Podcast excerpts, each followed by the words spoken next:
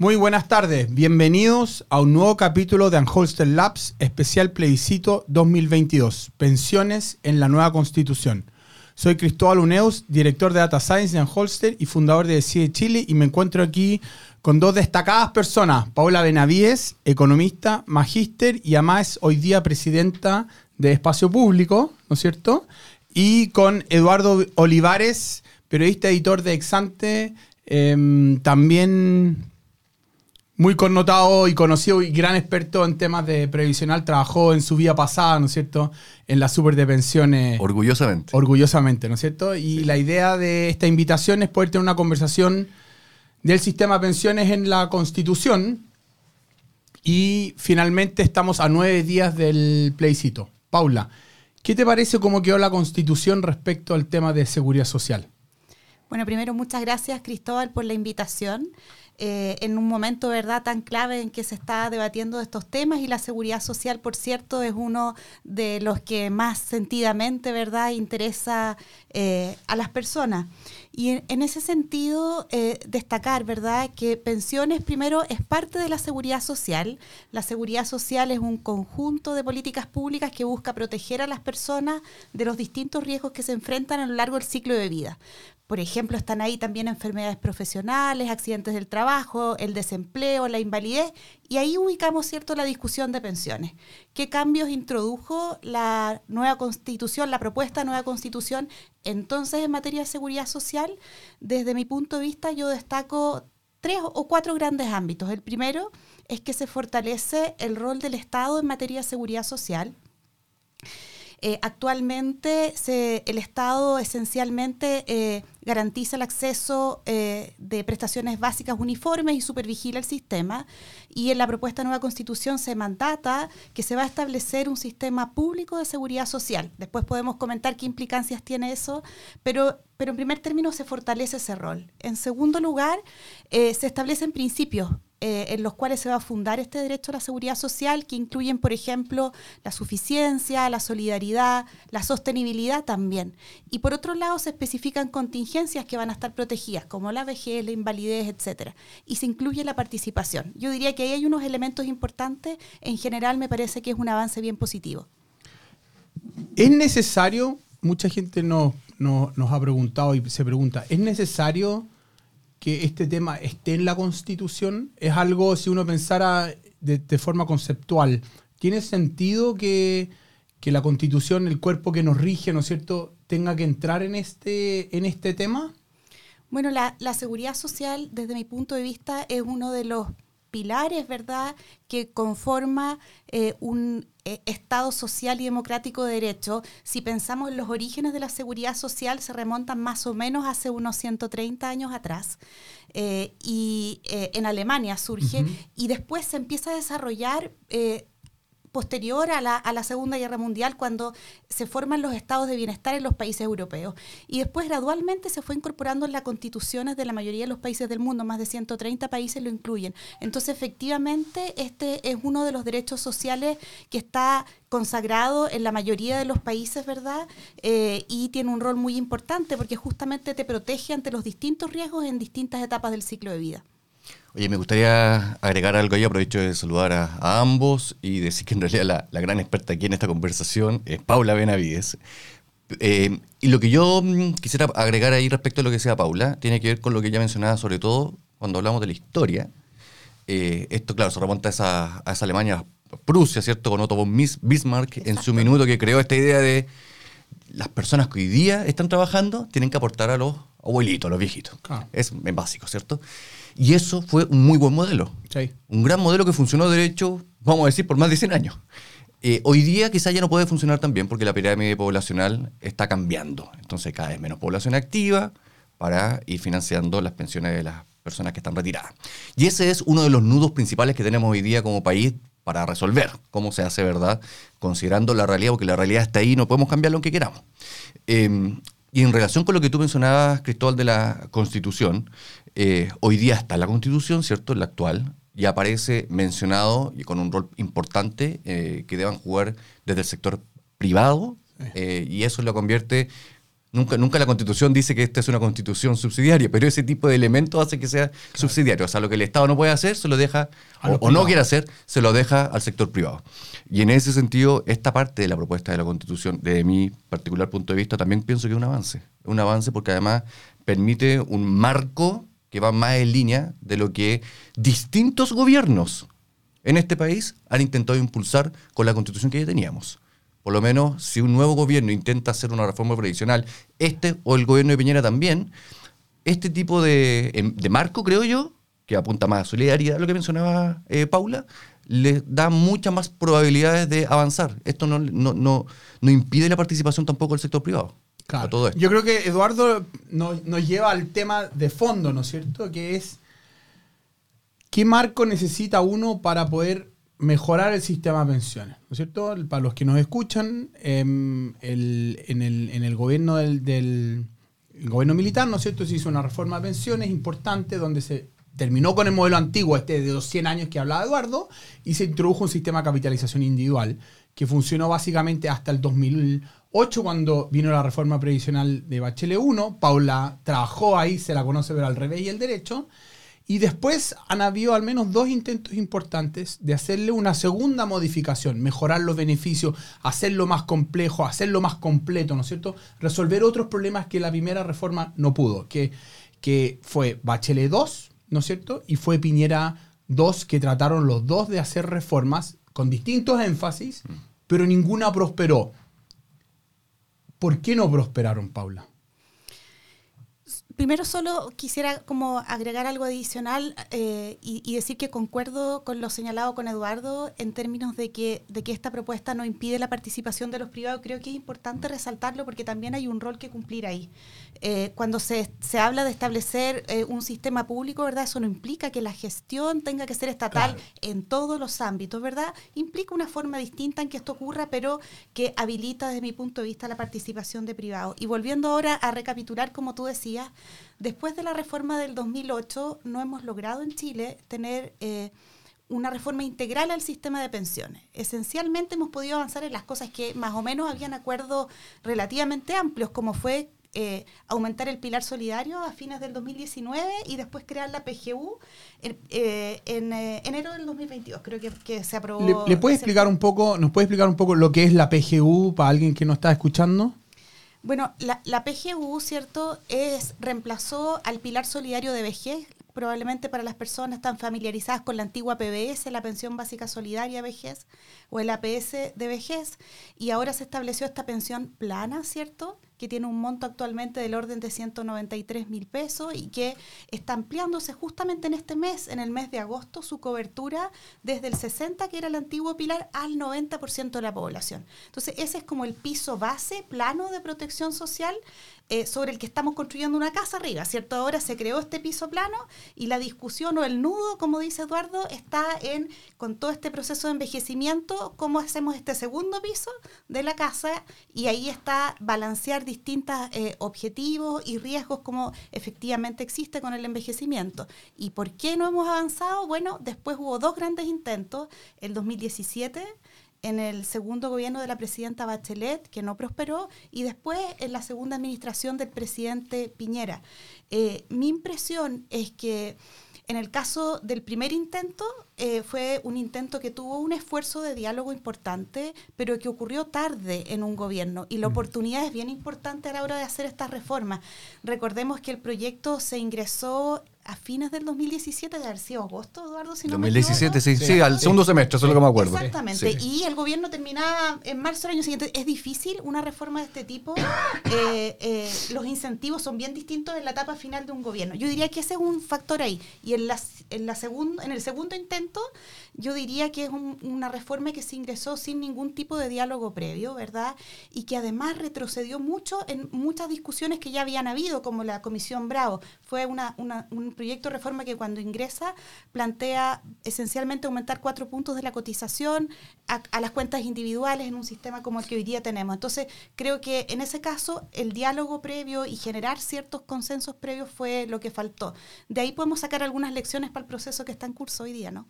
Yo quiero eh, seguir esta conversación y, mencionar dos números que al menos a mí me, me, me hacen pensar bien lo que viene hacia adelante es, tenemos un sistema de capitalización individual, vino, vinieron tres retiros, ¿no es cierto? Casi cuatro, ¿no es cierto? Pero tres retiros. Casi, casi cinco. Casi cinco, correcto, correcto. Y hoy día, si yo miro, yo estuve mirando estos datos de la super de pensiones, ¿no es cierto? El 70% de los afiliados tiene menos de 10 millones de pesos en su cuenta de capi- capitalización individual. ¿No es cierto? Entonces, Paula nos hablaba, perdón, que, que hay un primer piso, la pensión garantizada universal, ¿no es cierto? Y sobre la cual vamos a construir un segundo piso, donde en el segundo piso algunos tienen poco, menos de 10 millones de pesos, y hay otros que tienen mucha plata en la cuenta individual. Yo diría, en ese, usando esa metáfora, que cercenaron la escalera para el segundo piso. 52 mil millones de dólares fueron los que significó la- los tres retiros. Eh, estaba bien impresionado el otro día con un gráfico que mostraba el ministro de Hacienda, que indicaba cómo cuando uno ve los activos totales que había desde los fondos de pensiones y lo ves como porcentaje del PIB, a fines de 2021 representaban prácticamente el mismo porcentaje respecto del PIB que aquel que teníamos a inicio del año 90. O sea, retrocedimos desde el punto de vista de esa relación 30 años. Los famosos 30 años también se, también Claro, se perdieron. claro. Así, en tres retiros que se activaron. Eso por un lado. Y lo otro que decía el ministro de Hacienda, Mario Marcel, es que probablemente este país, suponiendo que se hagan las cosas bien y no haya más retiros, cuestión que no podemos por supuesto garantizar, se va a demorar entre 7 y 14 años para recomenzar. Para empezar de nuevo. Claro. A donde estábamos en la discusión de cuando empezó la Comisión Bravo. Creo que es súper importante este punto que pone Eduardo, ¿verdad? Porque además de los desafíos por el envejecimiento, por el aumento de la esperanza de vida, porque tenemos menores retornos de los fondos que los que habían 10 o 20 años atrás, le agregamos estos tres retiros que se materializaron, ¿verdad? De una envergadura sin precedentes en otros países. O sea, salvo Perú, no hubo otros casos de países que abordaran la situación compleja de la pandemia eh, eh, haciendo uso de los recursos de los fondos de esta forma. Entonces, yo creo que eso no- nos pone más el acento aún en la urgencia de que realmente se logre generar un consenso en torno al sistema de pensiones, eh, se, se dote de legitimidad, porque también siento yo que efectivamente el tema de los retiros no es algo que, que ya haya quedado en el pasado, puede estar latente todavía ahí. Hemos visto en las últimas cifras que han habido retiros importantes de APB en los últimos meses, ¿cierto? Eh, y y el- en el escenario más político, ¿cierto? Eh, eh, Eduardo nos hacía recordar el cuarto, quinto, yo me enreo con los números porque se hablaba del quinto, pero Aunque no había habido cuarto, exacto. Entonces me tiendo a confundir, pero en esa última discusión, ¿cierto? Fueron rechazados en, en su primera instancia, lo que da un año de tiempo, Que eso se, fue en abril, que se cumple en abril. en abril de este Ah, año, claro. ¿cierto? Eh, para que no se ingresen proyectos de este tipo. Entonces creo que el país tiene una oportunidad de aquí hasta abril, ¿verdad? Para que efectivamente se generen ciertos acuerdos y se logre sacar adelante un mejor sistema de pensiones. Ahora, en esa, en esa mirada de cercenaron la escalera, ¿no es cierto? El segundo piso que, que se va a discutir ahora, el gobierno está a punto de anunciar una reforma de pensiones. El ministro Marcel y, la- y- el Ministerio del Trabajo han como tirado algunos pincelazos. Uno, uno piensa que uno de los componentes que se ha hablado, ¿no es cierto?, es introducir algún grado mayor de, de solidaridad, ¿no es cierto?, compartir. Ojalá que yo que tenía una escalera chica pueda tener una escalera más grande para poder tener un segundo piso quizás un poco mejor que si me lo dejaran a mí solo. ¿La sociedad entiende la solidaridad? ¿La valora? ¿O aquí es con mi plata no y la plata es mía? Es una discusión que hemos tenido en, en- es un tema conflictivo, pero que hemos tenido en esta, en esta discusión. Yo creo que hoy día la sociedad eh, valora la solidaridad para otro momento. Todos tenemos conciencia, ¿verdad? O sea, todos hacemos solidaridad todo el tiempo. Mira, hay gente que critica porque en realidad la solidaridad se debe entender como un desprendimiento voluntario que uno realiza para el bien de otro.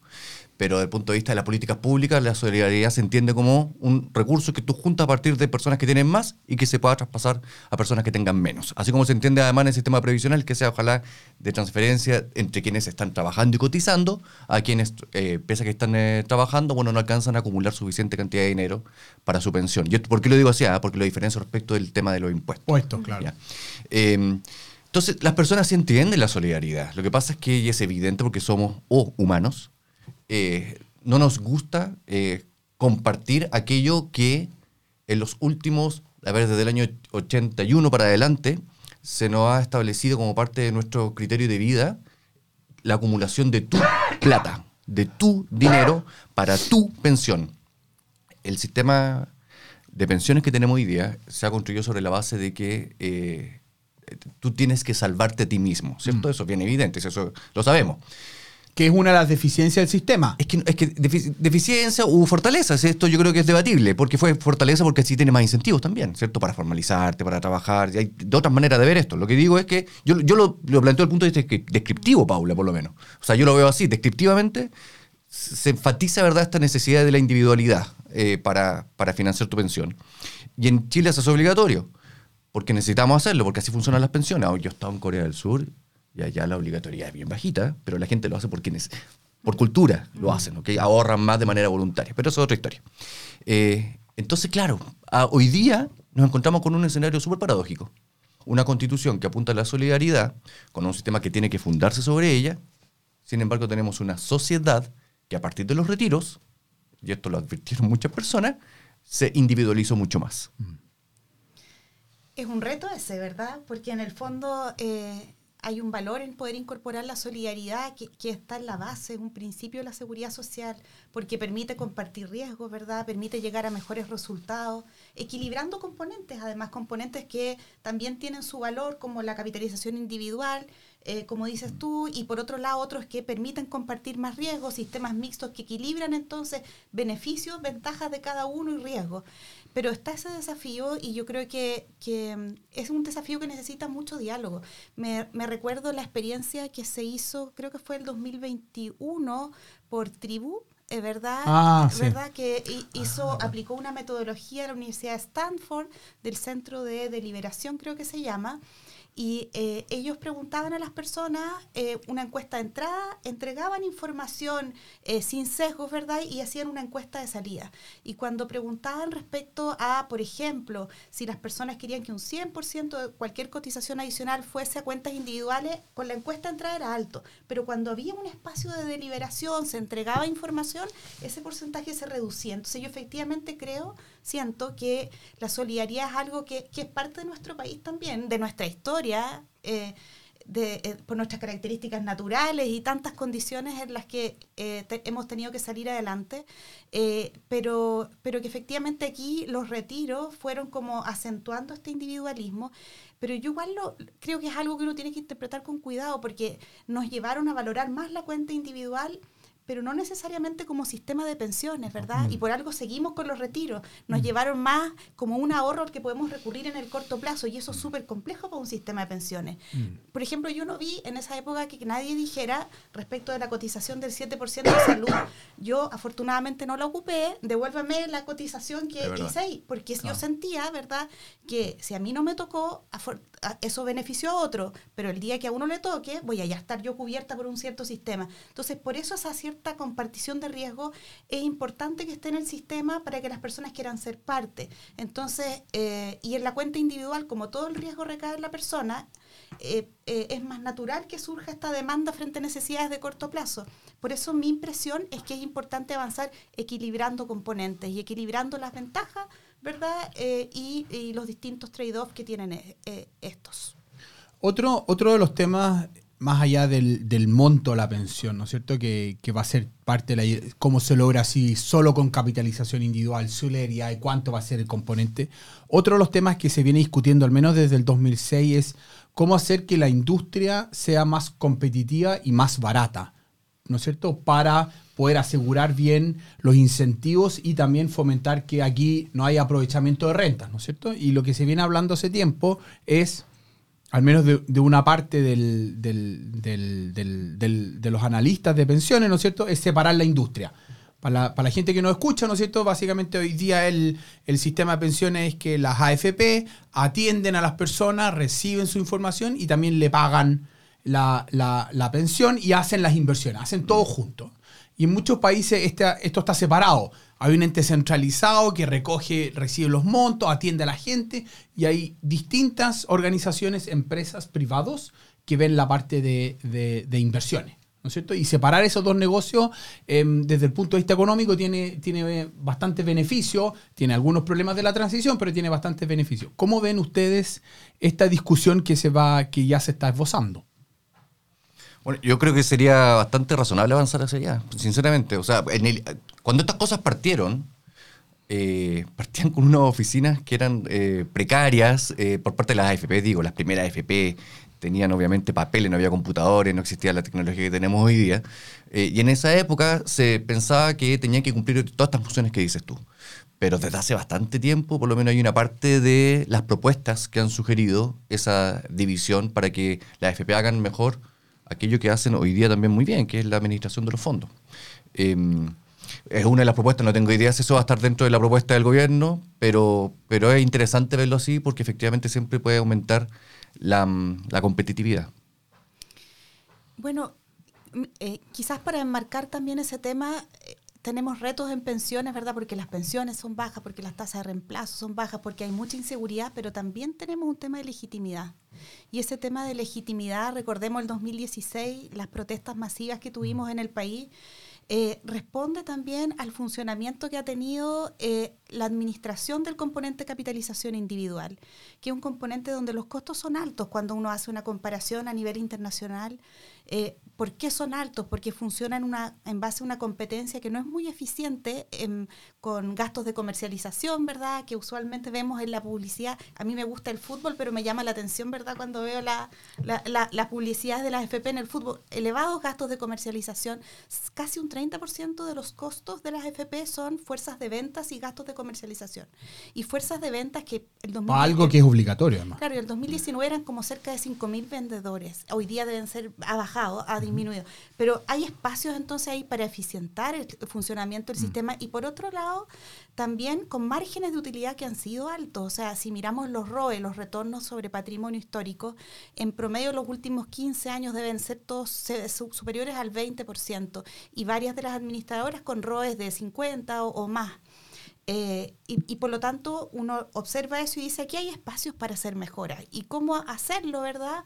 Bueno, a mí me hace sentido la separación de funciones porque por un lado puede llevar efectivamente una mayor eficiencia en el funcionamiento, eh, pero también puede permitir eh, orientar las inversiones sin esta competencia de muchos traspasos que hemos visto en los últimos tiempos, personas cambiándose de FP, cambiándose de multifondo, que te lleva a inversiones más líquidas y por lo tanto menores retornos. Cuando hacemos comparaciones internacionales con retornos de fondos públicos que pueden tener una mirada de mucho más largo plazo en las inversiones, activos y líquidos, como en Canadá, en Suecia, en otros, los retornos son más altos y eso también es importante. Por eso creo que efectivamente esa es un área que también es uno de los desafíos que tiene una reforma de pensiones.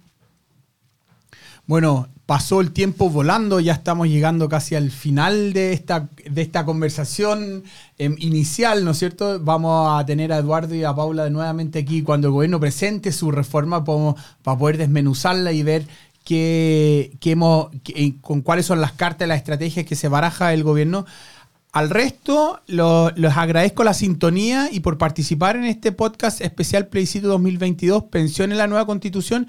Y obviamente te invitamos a seguirnos y por sobre todo, y lo más importante, el 4 de septiembre hay que ir a votar.